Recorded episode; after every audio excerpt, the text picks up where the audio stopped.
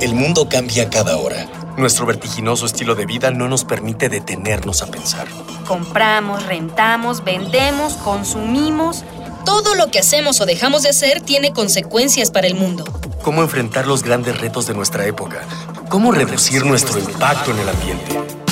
El Programa Universitario de Estrategias para la Sustentabilidad, pues, y Radio UNAM presentan Ambiente Puma.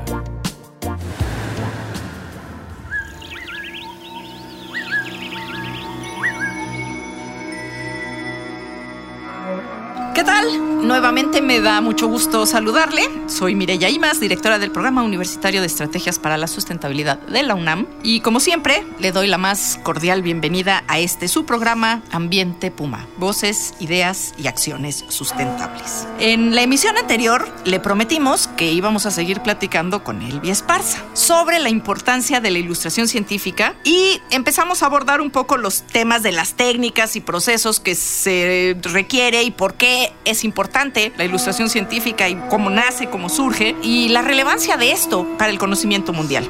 Como lo prometido es deuda, está aquí con nosotros Elvia Esparza. Ella es ilustradora científica del Instituto de Biología de la UNAM. Muchas gracias, Elvia, por estar nuevamente con nosotros. Gracias a ustedes.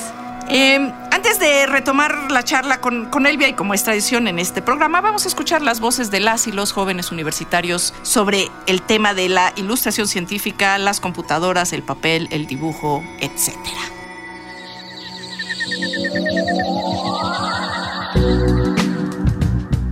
¿Cómo crees que se ve afectado el papel de los dibujantes frente a las tecnologías de ilustración por computadora?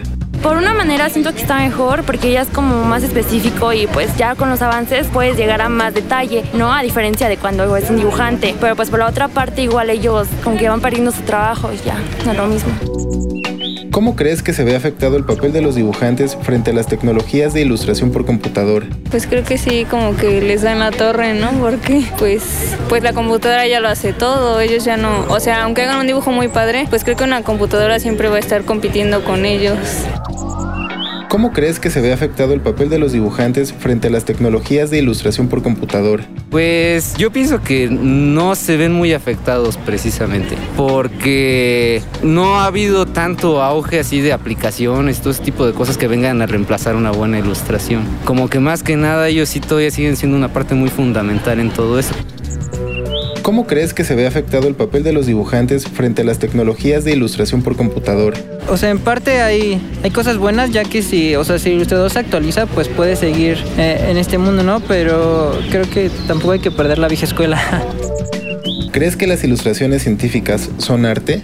Sí, yo creo que sí. Pues no cualquiera puede dibujar algo tan complejo como un órgano o un, pues las articulaciones de un miembro, ese tipo de cosas, yo creo que sí.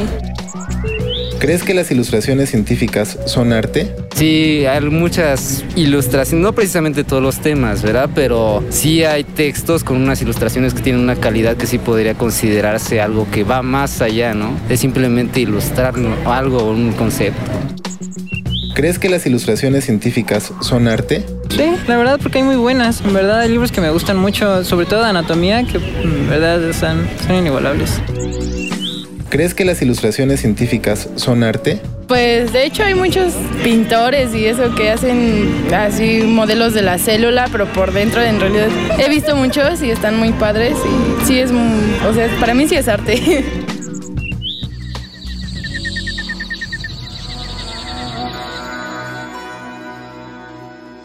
Este, bueno, escuchamos las voces de las y los jóvenes universitarios, pero ahora le vamos a preguntar a Elvia Esparza, especialista justo en estos temas. ¿Qué opinas tú, Elvia, de esta discusión en términos de la modernidad, las computadoras y el dibujo, la ilustración científica? Bueno, que de las contestaciones me encantaron y tienen razón unos y tienen razón los otros. Ahorita los programas de, computación nos ayudan mucho, pero no suplen a una ilustración científica. Jamás ni una fotografía ni una computadora, por más perfecta que sea, va a suplir un dibujo de estudio, un dibujo razonado, un dibujo ya bien observado, donde te va a mostrar lo que tú como investigadora quieres que se destaque. Ahora, vas a otro ámbito como para hacer un, este, un video o una presentación de otra manera Entonces entramos con los programas de computación, con la fotografía. Va- Vamos a lo mismo, la fotografía y el dibujo van a la, a la par.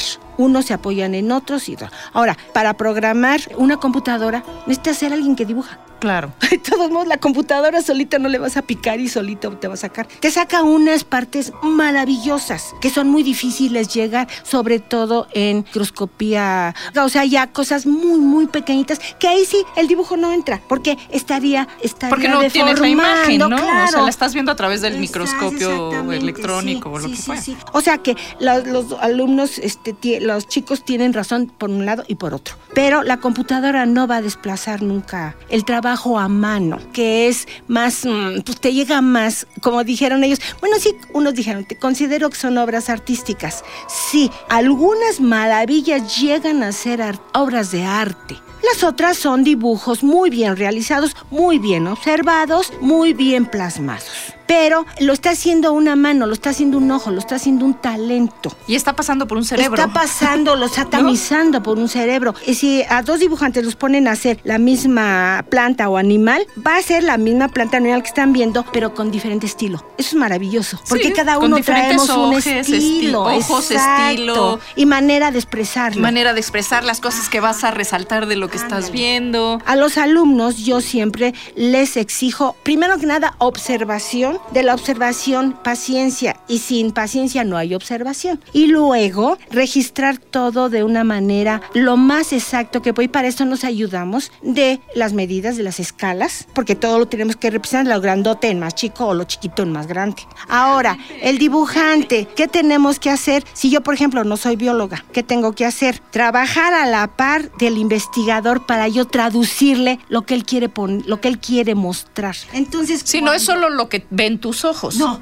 no. Es lo que. yo estoy interpretando. Es, esa parte se me hace súper interesante. Porque yo creo que ahí está la diferencia entre un la- buen ilustrador científico y un Exacto. buen copista. Mira, si el que lo dibujó no lo interpretó bien, si él dice, ay no, a mí me gusta que tenga la colita más larga o el petalito más agudo, no, pues ya lo está equivocando, ya no es científico. No, pues no, Ya te ya está le- dando una, una información muy deformada y entonces... ¿Quién queda mal? Queda mal el que lo está escribiendo. Ahora, los que dibujamos es una responsabilidad a veces mayor que el mismo investigador, porque si lo plasmas- plasmamos mal, entonces hay un dibujo puede ser tan exacto, o sea, llega a ser un buen dibujo, tan exacto, tan bien plasmado, que te gusta. Además, ya no nomás te está dando la información científica, sino te está dando también la información estética. Esa es una parte importantísima, ¿no? Porque además, digamos que en esta tarea de la ilustración científica hay toda esta parte de formación y de información de lo que es nuestra materia de, de saber, pero está esa otra parte de que, en, por ejemplo, en la biología nos gusta lo que estamos haciendo, nos Claro. gustan los, las plantas, nos gustan los animales, nos gustan las células. Pero eso ¿no? es personal, pero cuando ya lo tienes que transmitir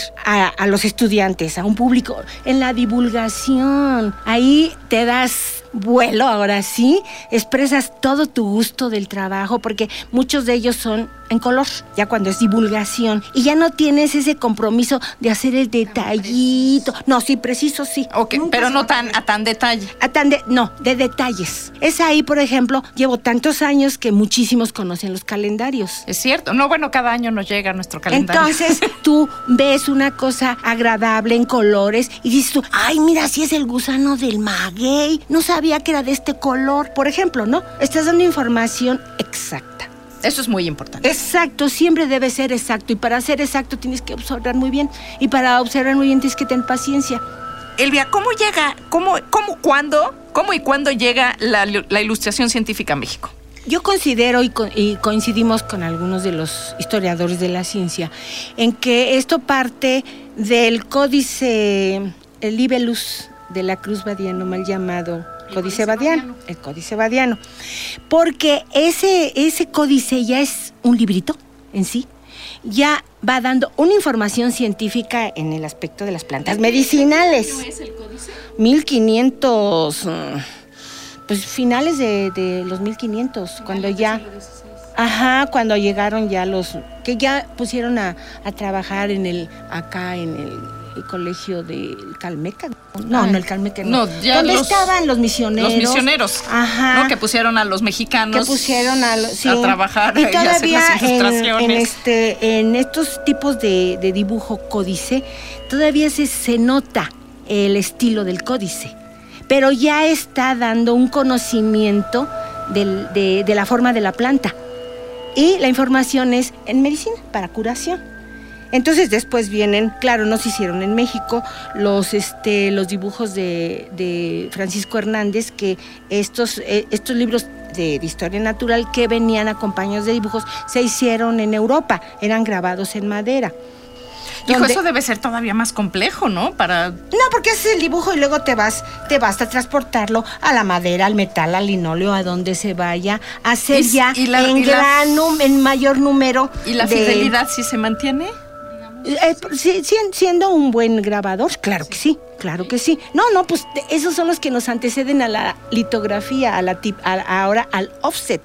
Y ahora, Y a ahora las las técnicas. de computadoras, computadoras, al- la claro. fotocopia. Pero estas son las mamás de las técnicas actuales.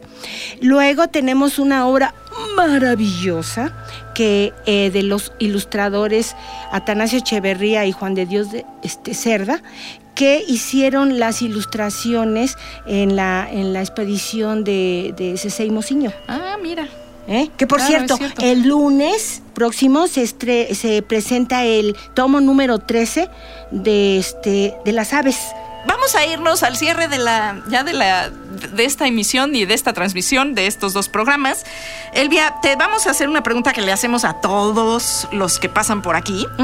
Este en una frase, dinos por qué no hay pretexto para que quienes no se escuchan se sumen a la solicitud de que se abran espacios para la formación de ilustradores científicos. Me uno, me uno a, a esa, a ese grupo. Mira, en México, en toda Latinoamérica, no hay escuelas. ¿Y por qué no hay pretexto para que se abran esas escuelas? Mira, yo he andado. ¿O cuál es el pretexto que se arguye? No lo entiendo. No debería ser una carrera, es una especialización dentro de la rama de la ilustración. Que se debe estaría, de- debería estar dando en la FAD.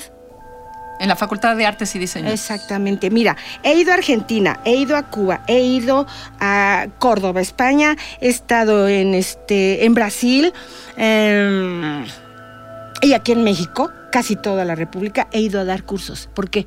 Porque no hay escuelas. Hay talento vastísimo, muchísimo. Diario recibo preguntas, ¿cuándo da un curso? ¿Dónde da un curso? Denos informes.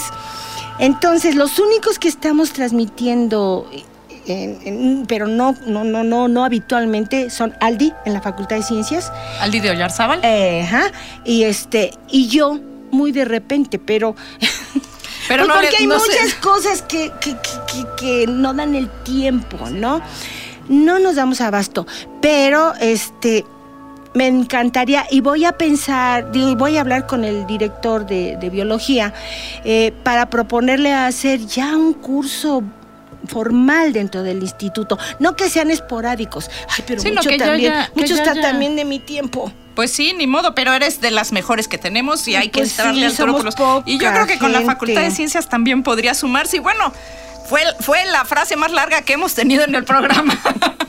este, así concluimos. Este, muchísimas gracias, Elvia Esparza. No, al contrario. Eh, ilustradora científica del Instituto de Biología UNAM, por tu presencia en este programa.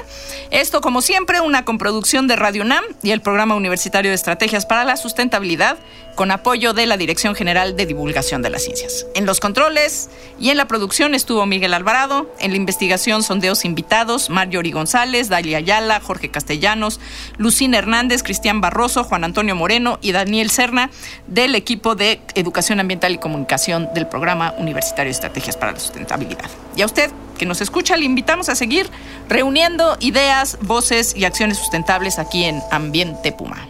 Hasta la próxima. Una pequeña acción. Un cambio de actitud. Nuevos hábitos. Y nuevas formas de entender y relacionarnos con el mundo. Paso a paso. Aportamos un granito de arena. Para construirnos un futuro. El Programa Universitario de Estrategias para la Sustentabilidad, pues, y Radio UNAM presentaron Ambiente Puma.